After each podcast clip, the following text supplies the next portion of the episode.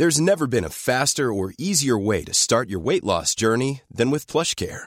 PlushCare accepts most insurance plans and gives you online access to board-certified physicians who can prescribe FDA-approved weight loss medications like Wigovi and Zepbound for those who qualify. Take charge of your health and speak with a board-certified physician about a weight loss plan that's right for you.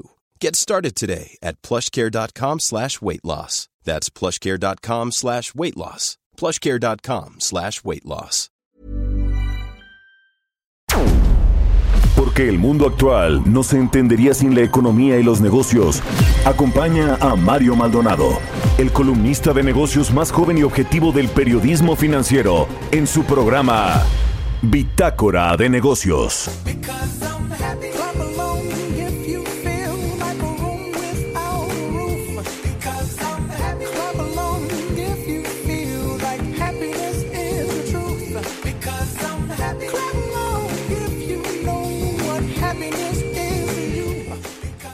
¿Qué tal? ¿Cómo están? Muy buenos días. Bienvenidos a Bitácora de Negocios. Yo soy Mario Maldonado y como todos los días me da mucho gusto saludarlos ahora en este lunes 13 de abril del 2020. Y saludo con mucho gusto a nuestros amigos de la Ciudad de México. Nos escuchamos aquí por la 98.5 de FM. Estamos transmitiendo en vivo en este lunes 13 de abril. También a nuestros amigos de Guadalajara, Jalisco, nos escuchan allá por la 100.3 de FM, en Tampico, Tamaulipas por la 92.5, en Villahermosa, Tabasco por la 106.3 de FM, en Acapulco por la 92.1, en Tijuana, Baja California por la 1700, en el Estado de México la 540, en Estados Unidos, en McAllen, en Bronzeville y en todos lados a través de la página heraldodemexico.com.mx. Ahí está el streaming de programa y pueden seguirnos a través también de las aplicaciones de internet como iTunes Radio y todas las demás. Pueden eh, seguir esta transmisión a través de todas estas plataformas. Iniciamos este lunes ahora con una canción pues yo diría muy conocida de Pharrell Williams, se llama Happy.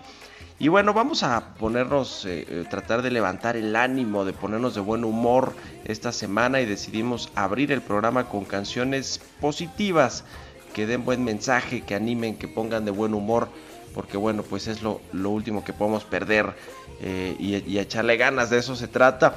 Y les cuento también que vamos a tener el programa porque tenemos un programa cargadito, vamos a hablar en breve con Braulio Arzuaga, presidente del Consejo Nacional Empresarial Turístico, sobre una carta que emitieron los empresarios turísticos a la opinión pública y obviamente a las autoridades para proteger los casi 4 millones de empleos que generan directamente este sector, estos empresarios turísticos. Vamos a hablar de eso, un sector de los más afectados y de los más importantes para la economía mexicana. Vamos a hablar también con Marco Viedo, economista en jefe para América Latina de Barclays, sobre pues este despido de eh, inédito que han tenido en Estados Unidos de personas, este recorte ya de más de 16 millones de estadounidenses que han pedido este seguro de desempleo. Vaya situación la que estamos viendo allá y vaya situación la que estamos viendo también en México. Ya tuvimos los datos de marzo del IMSS y estos más de 300 mil personas que se quedaron desempleados por esta crisis sanitaria que como lo hemos dicho aquí se ha convertido en una crisis económica muy, muy fuerte. Vamos a hablar también con Lourdes Melgar. Ella es académica experta en temas del sector energético. Y bueno, pues eh, finalmente se llegó a un acuerdo entre los países miembros e invitados de la OPEP, esta organización de eh, productores exportadores de petróleo y bueno, pues ahí México, le contamos aquí la semana pasada del papelón que había hecho. Bueno, finalmente se salió con la suya. El tema es qué viene después para Pemex, para el gobierno mexicano y sus relaciones diplomáticas. Bueno, pues de eso vamos a platicar con Lourdes Melgar. Así que quédese con nosotros aquí en Bitácora de Negocios. Ya le tengo el resumen de las noticias más importantes con las que usted tiene que amanecer este lunes 14, 13 de abril.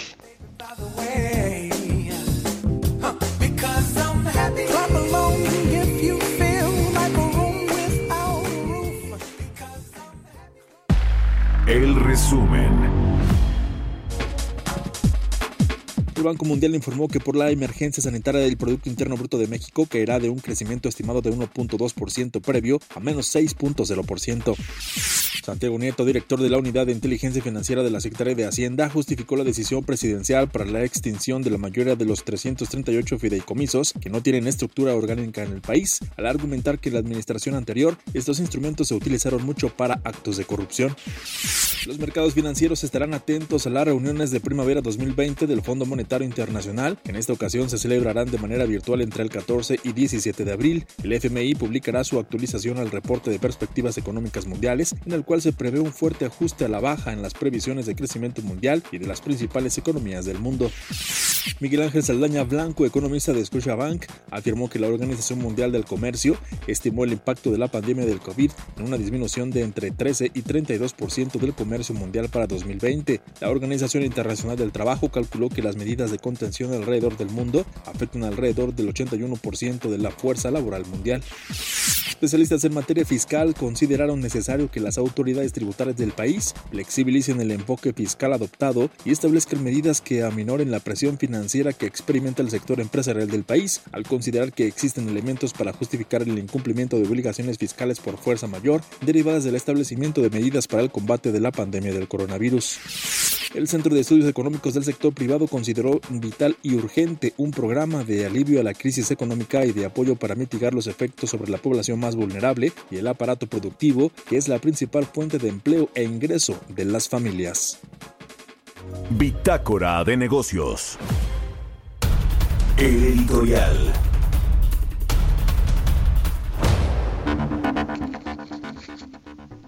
Y bueno, pues eh, eh, en medio de esta eh, tragedia que estamos viviendo por la pandemia del COVID-19 y los estragos que ya se notan en las economías del mundo, en México, pues bueno, ya, ya se ha notado con este dato del desempleo que le daba, que publicó el IMSS apenas este fin de semana con respecto a los empleos que se han perdido durante el mes de marzo, derivado pues de todo de toda esta tragedia que yo creo que sí está haciendo, pero que bueno, se puede superar.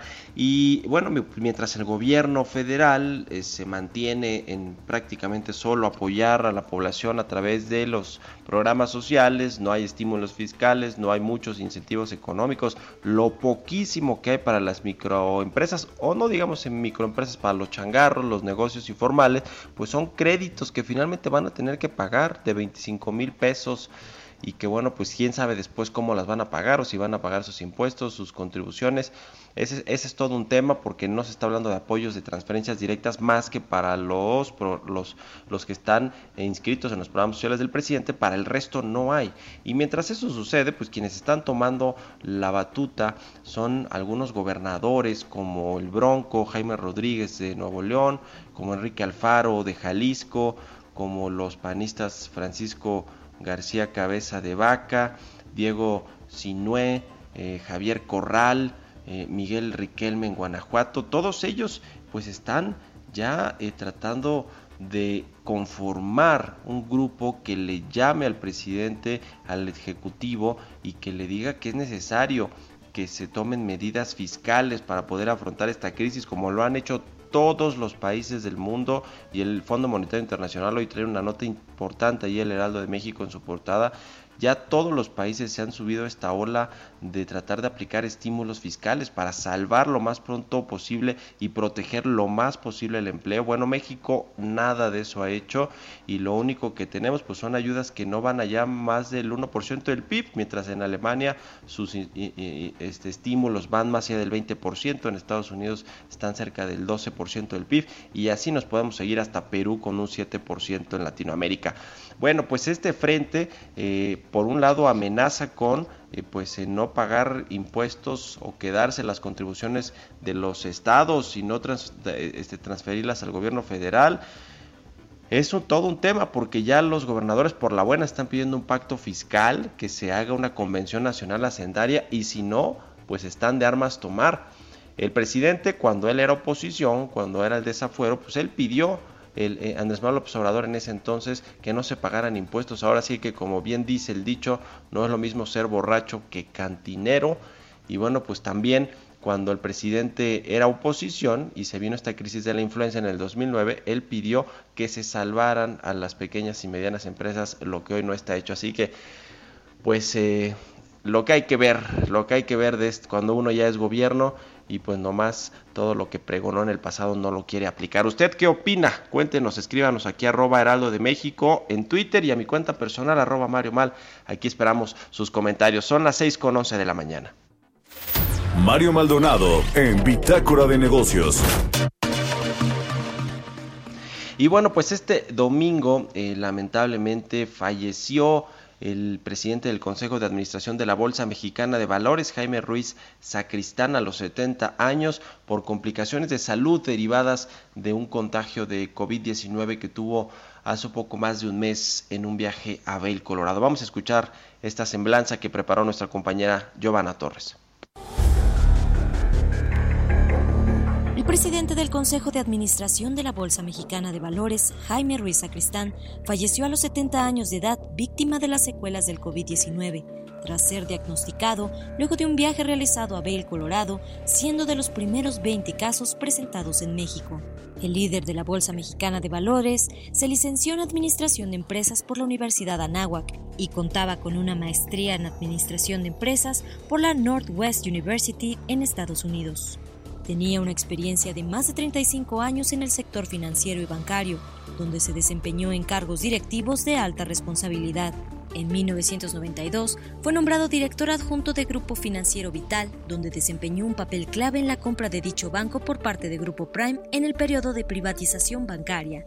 Siete años después, tomó la dirección general hasta la venta del banco a HSBC en 2003.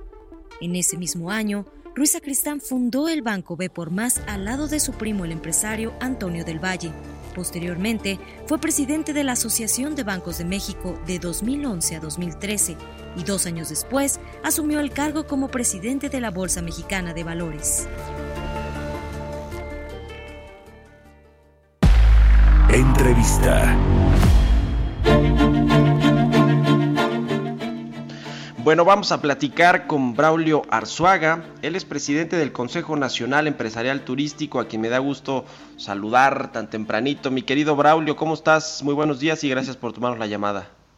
Hola Mario, buenos días. Gracias por la invitación. Qué amable. Oye, pues a ver, vamos a entrarle al tema directo de eh, lo que está pasando con el sector turístico nacional, con las empresas eh, que prestan servicios, los hoteles, los turoperadores, las aerolíneas, los aeropuertos, todos los que forman parte de esta cadena y que generan más de 4 millones de empleos directos.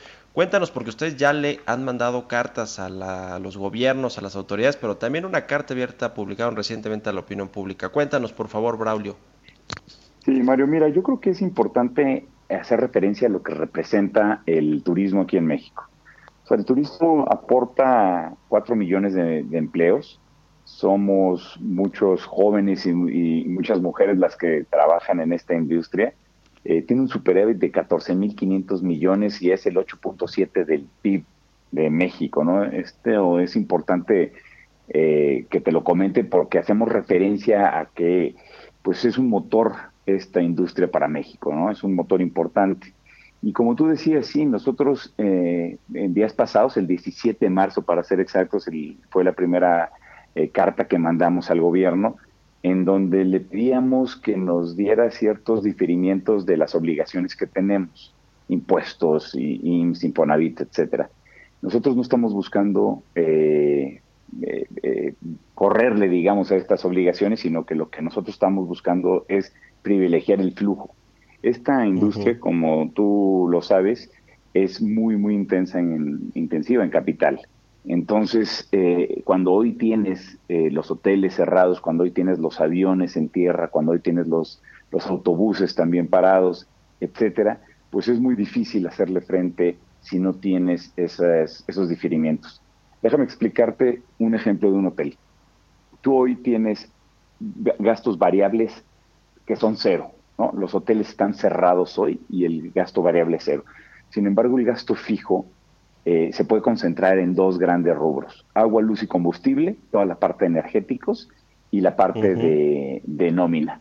Si hoy tienes la nómina, eh, déjame decirlo así, sin tocarla, ¿no? Tu, nómina al 100% y solamente estamos haciendo eh, días solidarios, que es un esfuerzo de todos muy, muy grande, pues es muy difícil que puedas eh, privilegiar ese flujo que yo te decía. Y, desgraciadamente no hemos tenido respuesta o tuvimos eh, respuesta de que se estaba evaluando, de que lo estaban viendo y etcétera. Pero eh, con el informe del presidente el día 5 de abril, pues nos quedó claro que, que no, no era lo que el empresario buscaba, ¿no? Y déjame decirte que estas, estas medidas que nosotros pedimos son muy parecidas a las que pidió el, el CCE, y, insisto, pues, al final de cuentas, pues no fue algo que, haya sido, eh, que no tengamos respuesta. También mandamos una carta, eh, que creo que es una carta que no había inédita, déjame decirlo así, en donde nosotros nos juntamos con los principales eh, sindicatos de la industria, ¿no? Este CROC, CTM, ASPA, ASA, etcétera, en donde también salimos de forma conjunta para, para poder eh, sensibilizar al gobierno de que pues había muchos empleos en, en, riesgo. Y bueno, pues al final la última, como tú dices, una, una carta que pusimos eh, eh, después del informe, en donde decíamos que no era lo que habíamos esperado. Y pues bueno, Mario, este, mientras esto pasa, ya sabes que el virus camina de forma exponencial y pues van cerrando más hoteles y va sufriendo más las aerolíneas, etcétera. Entonces sí estamos muy preocupados en ese sentido. ¿En qué eh, nivel está actualmente la, industria turística, el sector? Eh, me, refiero no solo a la ocupación, por ejemplo, hotelera, pero eh, qué porcentaje de, la actividad se sigue desarrollando y hasta qué, hasta cuándo esperan que va a, pues, a lograr comenzar a reactivarse, porque cuando sabemos de estos datos del empleo que presentó el IMSS este fin de semana, pues los dos estados más golpeados fueron Quintana Roo y Baja California, que son 12 estados turísticos completamente. ¿Y qué, y, qué comparativos también harías tú, Braulio, con respecto a la crisis eh, sanitaria que tuvimos en el 2009 por la influenza? Mira, eh, la crisis eh, del 2009 le llamábamos la crisis eh, la tormenta perfecta, ¿no? Que estaba la crisis sanitaria, estaba crisis económica y crisis de seguridad.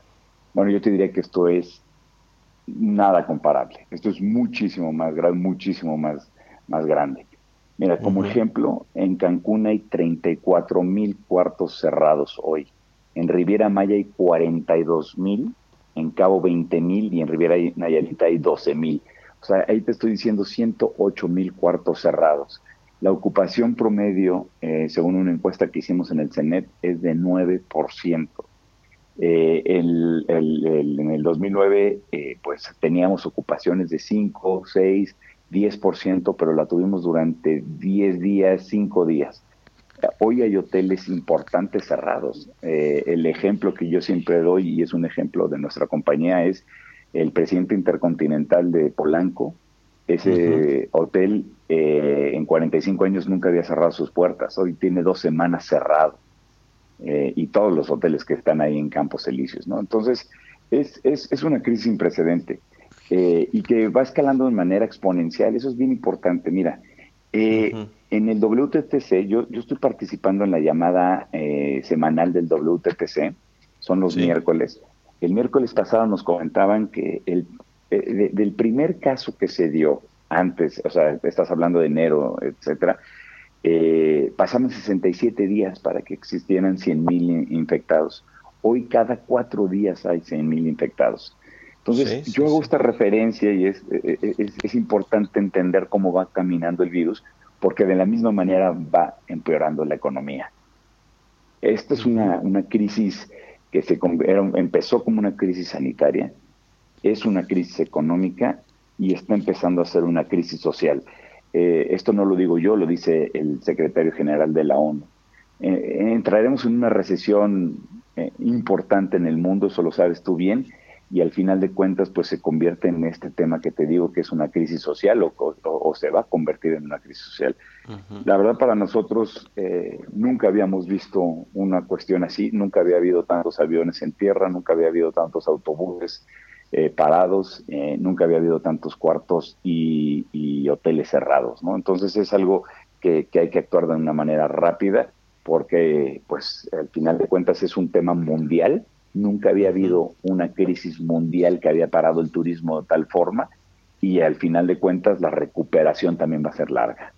Sí.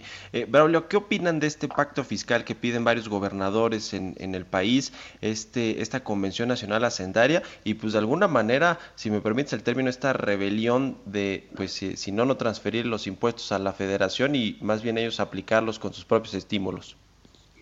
Pues mira, nosotros hubiéramos esperado que, hubiera, eh, que hubiéramos sido escuchados, ¿no? Esto es un, un problema económico transversal, es un problema económico o un problema específico para la industria turística, sino que para todo México. En todos los países ha habido eh, eh, pactos o ha habido cuestiones que ha dado el gobierno, ¿no? Si, si yo te diría en qué se, en qué se pueden eh, resumir todo lo que los países han hecho, uno es en garantizar el ingreso de los, de, los empleados, de la gente. La otra es cero impuestos, en, en o sea, haya habido en, en, en, Europa y demás, ha habido cero impuestos durante el año. Y la otra es eh, tener créditos para que no colapsen las empresas. Pues en México eh, no ha habido esto, ¿no? Eh, otro ejemplo que es para mí muy importante. Eh, Perú, un país que también es tiene que ver mucho con la industria de turismo, está inyectando el 7% de su PIB. España el 20% y nosotros nada. Entonces es muy, muy importante que nosotros eh, eh, o que el gobierno haga algo, ¿no? Si, si en los estados están viendo esa solución, creo que es, es algo que se debe evaluar y que cada, cada gobernador lo debe estar eh, viendo. Eh, pero insisto, yo creo que es un tema no de, de, de que los empresarios somos el enemigo, al contrario, yo creo que es un tema en donde si no hacemos algo va a haber más desempleo eh, afuera, porque pues al final, como yo te decía, eh, eh, es, es, un tema de matemática pura, ¿no? Si tú tienes hoy cero en los ingresos y tienes costos elevados, pues la matemática no da. Ya. Híjole, pues qué, qué escenario, Braulio. Ojalá que, que, escuchen su voz ahí en los gobiernos, tanto locales como, pero sobre todo en el gobierno federal, y que esta carta a la opinión pública también genere conciencia, ¿no? Porque es una cadena, eh, eh, pues muy importante de generación de empleos y de, y de pequeños micronegocios y pequeños y medianos negocios que son muy importantes. No son solo estos hoteles grandototes, las aerolíneas, los grupos aeroportuarios, sino una gran, gran cadena que genera el turismo. Muchas gracias, eh, Braulio, te agradezco mucho que nos hayas tomado la llamada Mario, y, y buenos Mario, días. Permite, per, permíteme Sí, sí, nada adelante, más adelante. ahí comentarte una cosa porque es bien importante. Sí, aquí no es un tema de, de, de grandes empresarios o de, o, o- o de grandes empresas, ¿no? Como tú decías, hay 450 mil eh, compañías chicas de menos de 10 personas que viven de turismo. Y esas 450 mil eh, empresas eh, tienen una cadena de valor de 65 mil millones de dólares. Esto es un reporte que hizo el Psicotour, lo acaba de sacar el Psicotour de la Universidad de Anáhuac, que es muy importante. Entonces, creo que era oportuno nada más aclarar ese punto, porque es cierto, es, una, es, es un tema de, empresas grandes y chicas. Ujú, Y sobre todo muchísimas eh, chicas. Te agradezco, Braulio Arzuaga, presidente del Consejo Nacional Empresarial Turístico, que hayas estado aquí con nosotros en Bitácora de Negocios. Muy buenos días. Gracias a ti, Mario. Buenos días. Que estés muy bien. Son las 6.24. Vamos a hacer un corte y regresamos con Roberto Aguilar y los mercados. 6.24. Continuamos en un momento con la información más relevante del mundo financiero en Bitácora de Negocios con Mario Maldonado. Regresamos. Heraldo Radio. Escucha la H. Heraldo Radio. Estamos de vuelta en Bitácora de Negocios con Mario Maldonado. Mercados bursátiles. Ya regresamos aquí a Bitácora de Negocios, son las 6 con 29 minutos y ahora sí está Roberto Aguilar, nuestro colaborador aquí en el programa. Mi querido Robert, ¿cómo te va? Muy buenos días, arráncate. ¿Qué tal, Mario? ¿Cómo estás? Muy buenos días. Pues fíjate que el tema de, quisiera comenzar diciéndote del tipo de cambio, fíjate que estamos en niveles de 23.46 y eso tiene que ver un poco por el tema de que también los mercados están, hay una eh, operación baja por toda, eh, empezó en, en algunos mercados, hoy se ha prolongado, pero creo que eh, esto es uno de los factores que también está explicando esta pues tranquilidad relativa que tiene nuestra moneda a nivel global. Lo que sí es que la respuesta de los precios del crudo fue tibia y esto después de que el acuerdo, este acuerdo tan citado y comentado desde el fin de semana como una verdadera telenovela, pues eh, ahí el, los mercados emergentes están eh, perdiendo terreno, bueno, obviamente México, ya que el acuerdo fue difícil de lograr, trajo un recorte menor a la producción y con la probabilidad de que la demanda mundial caiga aún más, el impacto en los precios debería de ser menor, así que se había anticipado un poco esta situación. Sí, qué bueno que se logró este acuerdo, pero bueno, bajo estas condiciones y hoy hay un, no, no, no se, no se recibió esta respuesta que al parecer se había descontado ya en buena medida, pero también en junio, el 10 de junio para ser exactos, hay una nueva reunión y ya con este antecedente que tiene México, pues la verdad es que, que será, es difícil, eh, recuerda que algunos eh, países especialmente habían pedido la salida de México en este, de este acuerdo de la OPEP y bueno, pues se aporta el 2%. Lo interesante, Mario, es que mientras, está, mientras que se está esperando que la demanda mundial ya esté cayendo, perdóname, la oferta o la demanda, perdón, esté cayendo 30%, pues esta reducción de lo que se anunció pues fue un poco menor a lo que se había estimado y representa más o menos el 10%, así es que todavía hay un desbalance y esto seguramente está indicando que va a haber necesidad un nuevo ajuste. Había que ver cómo se comporta, insisto, México en este sentido. También dos datos importantes que dieron a conocer, el tema de pues la afiliación de trabajadores al Instituto Mexicano del Seguro Social, donde bueno, pues hubo una, una reducción, una eliminación de 130 mil eh, puestos de trabajo. Esto sí es importante por el tema de lo que se está viendo ya el efecto directo del desempleo también en México. Hoy inician los reportes trimestrales y ahí también podemos ver más de cerca cuál es la afectación que todo este entorno y esta coyuntura tiene en las compañías tanto de México como de Estados Unidos. Y bueno, te diría que la recuperación económica de Estados Unidos justamente tras la paralización causada por la pandemia del coronavirus probablemente tendrá un camino largo y difícil en que algunos segmentos deberán cerrarse y reabrir periódicamente. Esto lo reconoció ayer el jefe de la Reserva Federal de Minneapolis y estos comentarios se producen en medio de las señales de que el presidente Donald Trump desea reabrir la economía lo más pronto posible.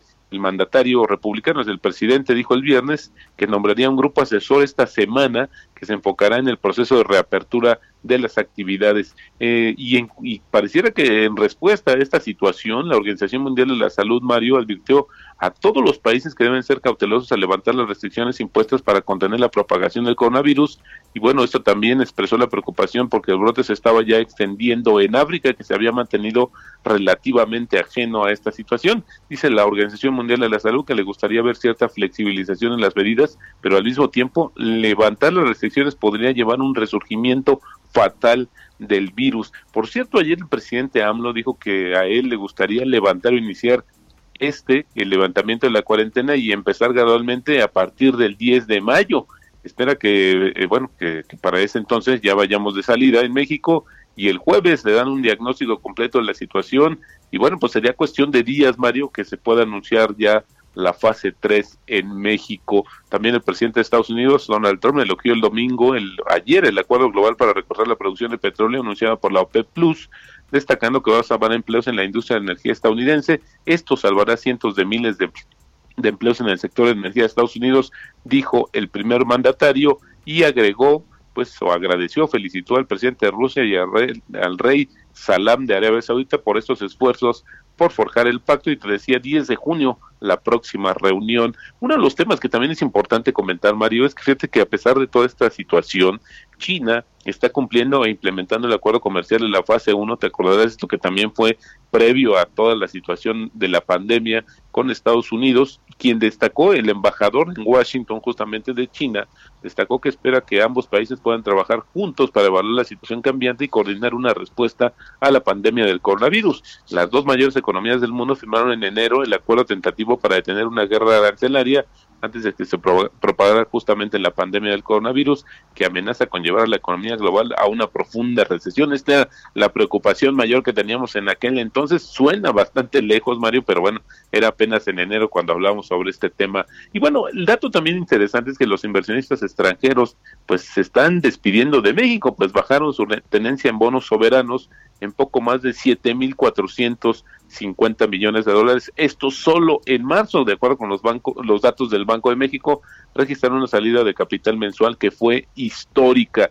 Y nada más sumaría, Mario, que Apple y Google trabajarán juntos para crear tecnología de rastreo de contacto que tenga como objetivo frenar la propagación del coronavirus. Es muy interesante, fíjate, esta tecnología va a estar disponible por primera vez a mediados de mayo como una herramienta de software para aplicaciones de rastreo de contactos aprobadas por las autoridades de salud pública y con eso, pues si hay alguien que tiene el coronavirus, puede rastrear dónde y con quién tuvo pues contacto y también poder acercar justamente la propagación del virus. Y te decía Mario, nuestro tipo de cambio 2346 es como cotiza en estos momentos.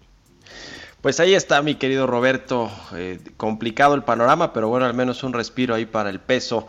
Muchas gracias Robert y buenos días. Un abrazo Mario. Un abrazo Roberto Aguilar, sígalo en Twitter, Roberto AH, son las 6 de la mañana con 35 minutos. Entrevista.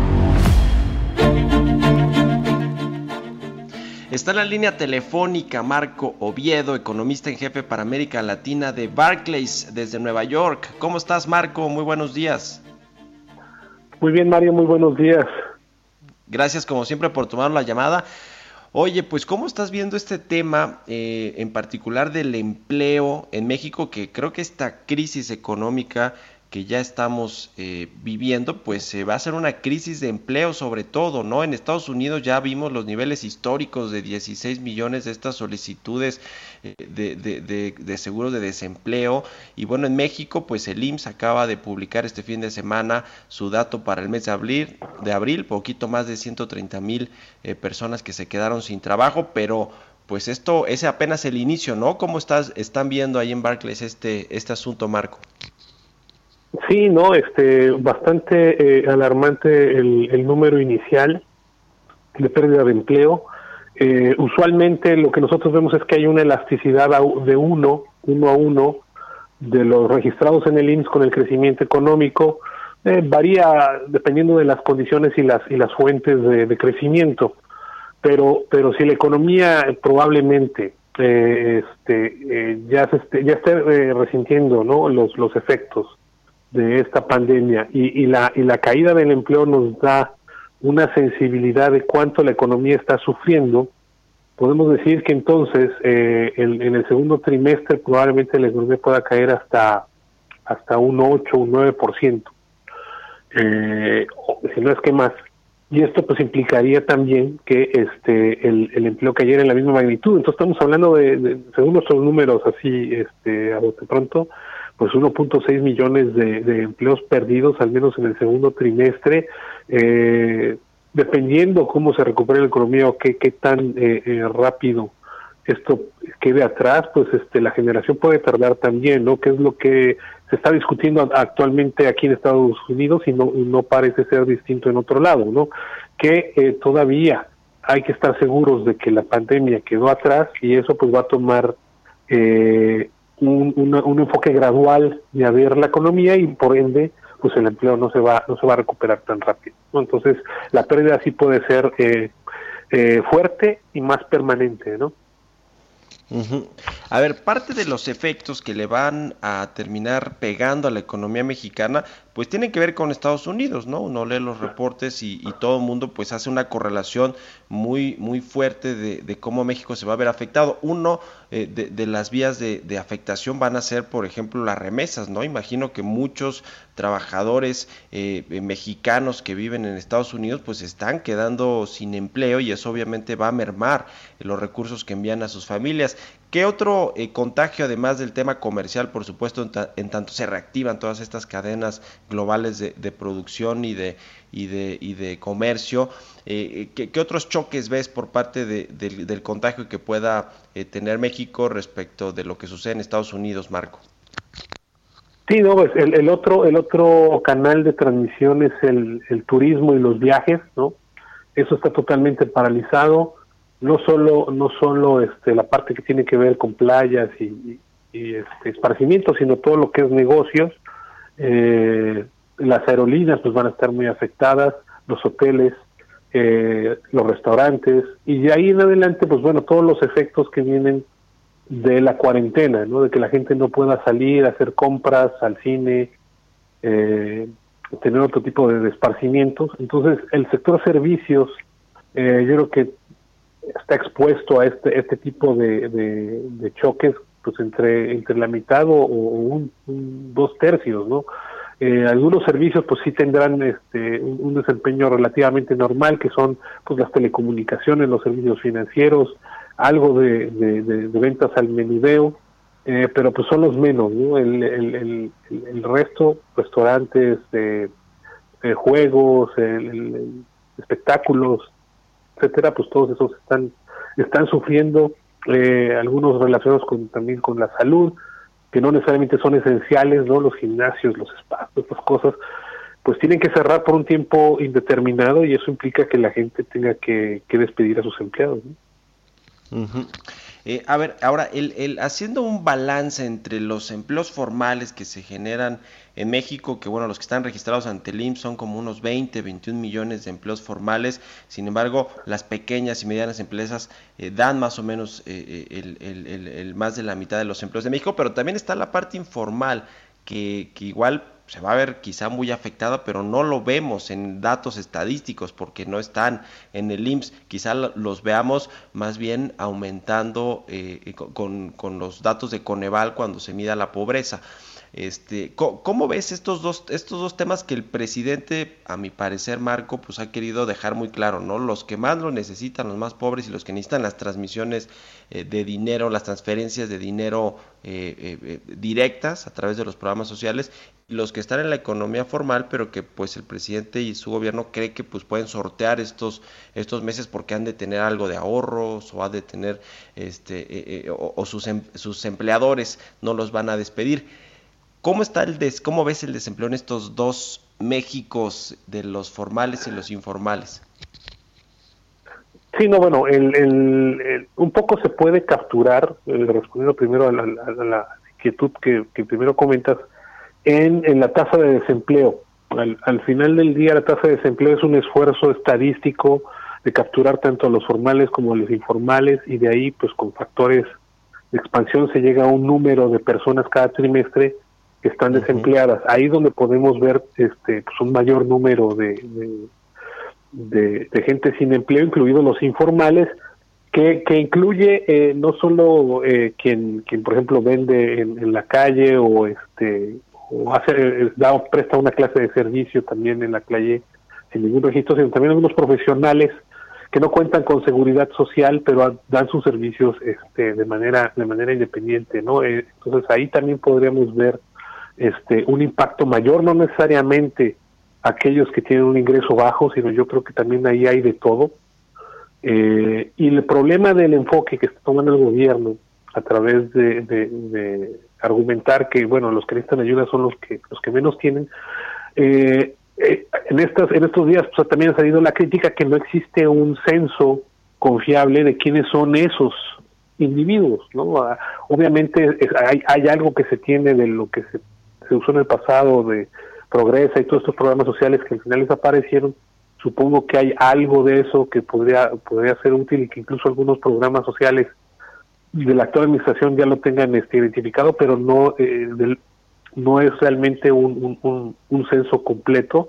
Y definitivamente pues habrá gente que eh, siga trabajando en el sector informal y a pesar de que hay, un, hay una cuarentena o aquellos que pues tengan que eh, sufrir indirectamente eh, una caída de sus ingresos porque la gente no está saliendo a la calle y pues eso no hay forma que el gobierno los identifique plenamente. Entonces sí hay también un problema ahí. Ya. Eh, finalmente, ustedes mantienen, Marcos, su previsión de eh, para el Producto Interno Bruto de México en menos 5% para este 2020, ¿verdad?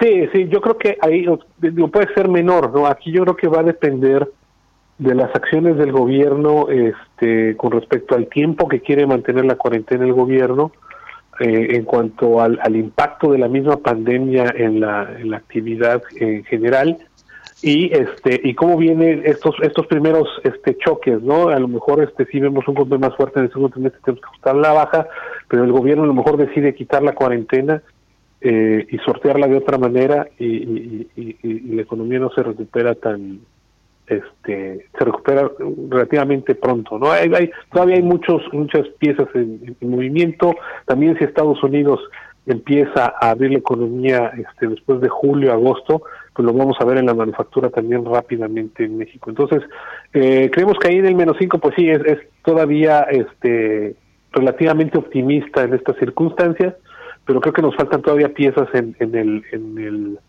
eh, en el panorama para decir, bueno, estamos seguros que el crecimiento va a ser tal, ¿no? Lo que sí estamos seguros es de que la recuperación va a ser más lenta. Pues muchas gracias Marco Viedo, economista en jefe para América Latina de Barclays, por habernos tomado la llamada y muy buenos días. Un abrazo hasta Nueva York. Gracias Mario, un saludo a, ti y a todo tu auditorio también. Hasta luego, 6 con 45 minutos. Historias empresariales. Bueno, pues los dos mayores rivales del sector tecnológico, hablamos de Apple y de Google, pues han anunciado un proyecto conjunto en medio de esta crisis eh, sanitaria por el COVID-19. Se trata de la integración de una tecnología en los sistemas operativos iOS y Android que servirá para alertar a los usuarios si han entrado en contacto con una persona que tiene COVID-19. Vamos a escuchar esta pieza interesante que nos preparó Giovanna Torres. Google y Apple han dejado de lado su rivalidad para trabajar en un proyecto en común que ayudará a los gobiernos y a los organismos de salud a reducir la propagación del COVID-19. Ambas firmas han decidido estandarizar un sistema basado en Bluetooth para que los dispositivos móviles sirvan como rastreo de posibles contagios. Las compañías agregarán la capacidad para que los teléfonos iPhone y Android intercambien de forma inalámbrica información anónima a través de aplicaciones administradas por las autoridades de salud pública sin poner en riesgo la seguridad y privacidad de los usuarios. Esto significa que si un usuario da positivo por COVID-19 e ingresa esa información a su aplicación de salud, los usuarios a los que se acerque durante los días siguientes serán notificados de su contacto. En este periodo podría ser de 14 días, pero las agencias de salud podrían modificar este periodo de tiempo. La tecnología está diseñada para frenar la propagación del virus al advertir a los usuarios que deben ponerse en cuarentena o aislarse después del contacto con un individuo infectado. El comunicado conjunto de las dos empresas muestra la intención de lanzar este proyecto cuanto antes. Distintos gobiernos como China, Corea del Sur, Israel, Francia o Alemania han implementado tecnologías de esta naturaleza en sus territorios, pero este será el primer sistema que trascenderá fronteras. Para Bitácora de Negocios, Giovanna Torres. Entrevista. Vamos a hacer contacto ahora con Lourdes Melgar. Ella es experta en temas del sector energético. Eh, pues tiene eh, un, perfil y una experiencia en el sector impresionante. Fue subsecretaria de hidrocarburos, subsecretaria de electricidad, eh, directora fundadora del Centro de Sostenibilidad y Negocios de la EGADE Business School. En fin, ¿cómo estás, Lourdes? Me da mucho gusto saludarte y más gusto que nos hayas tomado la llamada aquí en Bitácora de Negocios. Muy buenos días, Mario. Un gusto saludarte a ti y a tu auditorio. Pues, eh, ¿cómo viste a ver todo este eh, show, este tema de las negociaciones de la OPEP eh, Plus que se llevaron a cabo la semana pasada y que, bueno, pues se alargaron más de lo previsto inicialmente, en, en buena parte, en buena medida, porque México pues decidió no entrarle eh, necesariamente conforme a lo que se le pedía ahí en, entre los 23 países, estos, reducir estos 400 mil eh, barriles de petróleo de producción diaria. Y bueno, pues llegó un acuerdo con Estados Unidos, no sabemos a qué tipo de acuerdo, pero solo va a recortar 100 mil barriles diarios. ¿Cómo viste todo eso tú que, tú que, bueno, pues estás muy informada y tienes muchísima experiencia en todo este sector energético? Mira, lo primero que yo te diría es que la buena noticia es que ayer en la mañana de México se cerró el acuerdo con la OPEP y eh, se va a llevar a cabo un recorte de 9.7 eh, millones de barriles día por parte de todos los países de la OPEP, más los que se sumaron al acuerdo como Rusia, eh, México y algunos otros países, Noruega, Trinidad y Tobago, tal. E, es una buena noticia porque si nos hubiéramos despertado el día de hoy sin un acuerdo, yo creo que el colapso del precio del petróleo sería extraordinario. Entonces, en ese sentido, es, e, es, excelente que haya habido pues una flexibilidad para aceptar la, la, posición de México de llevar a cabo este recorte que no era el 23% de la producción que pedía Arabia Saudita, que bueno, que pedía la OPEP, que toda la OPEP está aplicando, sino que pues era lo que el gobierno de México podía comprometer y hacer. Yo creo que ese es un ángulo que no se ha visto. Creo que uno de los puntos por los cuales a México se le ha respetado dentro de la OPEP es porque siempre ha cumplido lo que ha ofrecido. Entonces, son 100 mil barriles lo que México puede cumplir, eh, por lo menos dentro de este acuerdo, pues está bien. Después de este acuerdo se sumaron eh, Kuwait, Arabia Saudita y otro país que ahorita no recuerdo cuál es, creo que Emiratos, que van a reducir 2 millones adicionales. Entonces estamos hablando de 11 eh, siete millones de barriles que saldrían del mercado y esto en este momento es muy importante porque el mercado petrolero, no solamente el mercado está saturado, sino el almacenamiento está también llegando a tope y esto también hubiera llevado a una situación crítica en términos de, eh, de precios. Entonces es bueno que se haya llegado a este acuerdo. Creo que el punto muy importante que habría que subrayar es que este es el primero de muchos acuerdos. Ahora falta ver cuál es el acuerdo de los países que no están dentro de la OPEP y, aliados, digamos, cuál va a ser su aportación. Se está esperando una aportación eh, que permita llegar a una cifra más o menos de 15 millones de barriles que salieran del mercado en total. Allí estaría Estados Unidos, estaría Canadá, estarían otros jugadores. Eh, y el, y el punto es, eh, vamos a ver eso cómo funciona. Y lo que tú comentas, pues se nos informó, el señor presidente nos informó de este acuerdo que tuvo con el presidente Trump. No sabemos cuál es ese, ese acuerdo. Es muy sorprendente porque pues Estados Unidos nunca ha sido parte de este tipo de políticas de reducción de producción para estabilizar el mercado petrolero y sin duda pues es una muestra muy clara del momento tan insólito que estamos viviendo. Ahora, en la participación de México, ¿cómo, cómo viste? Porque hay eh, pues eh, dos eh, concepciones. Una que nos defendimos la soberanía y nuestros planes energéticos de mantener la producción en crecimiento y el otro es que, bueno, pues los, los miembros de la OPEP, los países que conforman este cártel de, de, países productores de petróleo, pues no nos vieron con muy buenos ojos por, por, por resistirnos, eh, por no querer eh, eh, solidarizarnos, si, me permites el término, con lo que ellos estaban planteando ahí para, obviamente, hacer que el precio del barril de petróleo aumente. ¿Cuál es tu, tu óptica al respecto, Lourdes? Mira, lo primero que te diría es eh, no habiendo estado dentro de la conversación es muy difícil saber realmente qué pasó tras bambalinas. Mucho de lo que se filtró a la prensa, de las discusiones cuando empezó a haber frustración particularmente de Arabia Saudita, filtraron los medios especializados y esa es la forma que tradicionalmente Arabia Saudita utiliza para mandar sus mensajes. Ellos querían que todo el mundo lo hiciera parejo, 23%.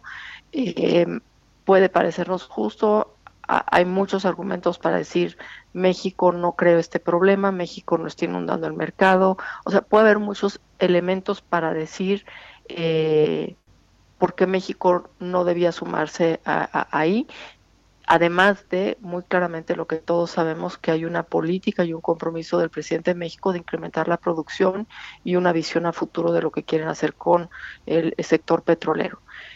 Más allá de eso, yo te diría, hay dos elementos fundamentales que creo que sí son importantes a, reconocer.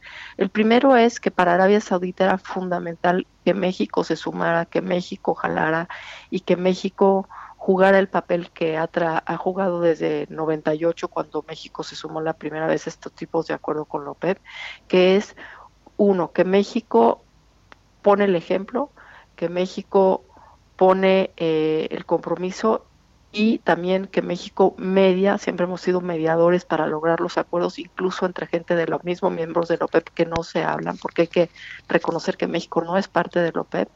Sí, sí, y, eh, digamos, un observador que participe en estos esfuerzos y que México ha sido clave para el tema de transparencia. Entonces, yo creo que por eso se sentían muy frustrados, porque si México salía con una posición diferente, los demás países de la OPEP que también tienen problemas de economía, que también quieren incrementar su producción, que también tienen una serie de, de retos, pues iban a hacer lo mismo. Entonces, eso era yo creo que el principal malestar, más allá de 300 mil barriles o no 300 mil barriles adicionales, que para ellos no hacían la diferencia. y, eh, y yo creo que desde la perspectiva de México, pues el punto era uno, hacer lo que iba alineado con la política actual del gobierno en términos de, de, producción petrolera, y dos, que es lo que yo destacaría principalmente, que México puso por delante su palabra y México es lo que tradicionalmente ha hecho en este foro, es lo que ofrezco lo cumplo y entonces creo que es lo que México puede cumplir eh, bajo las condiciones actuales. Y, finalmente, Lourdes, quiero preguntarte, la política del gobierno mexicano de mantener la producción en crecimiento y de buscar que parte de esa producción sea refinada en México para evitar eh, tantas importaciones de gasolinas o de productos terminados, ¿es eh, la lógica la correcta en una coyuntura como la actual? Yo te diría que ahí yo sí tengo una visión un poco distinta porque eh, el precio del petróleo está muy bajo, hay eh, un porcentaje significativo de los campos que tiene Pemex que no son competitivos a estos precios y eh, creo que este sería un momento para que Pemex se replanteara su modelo de, negocios. No hemos sido los más exitosos refinando, de hecho la refinería actualmente está en sus niveles más bajos, alrededor del 35%, y creo que sin duda sería importante poder producir nuestras gasolinas y refinarlas, pero eh, hay que considerar en qué nos estamos gastando el dinero en este momento. La crisis que se viene encima es muy, muy profunda. Estamos viendo la crisis del sector salud y creo que sí habría que hacerse un replanteamiento de eh, dónde poner los pocos recursos con los que cuenta el gobierno en este momento para hacer todo lo que quiere hacer. Bueno, pues te agradezco mucho, Lourdes Melgar, experta en temas del sector energético, que nos hayas tomado la llamada en Bitácora de Negocios y muy buenos días.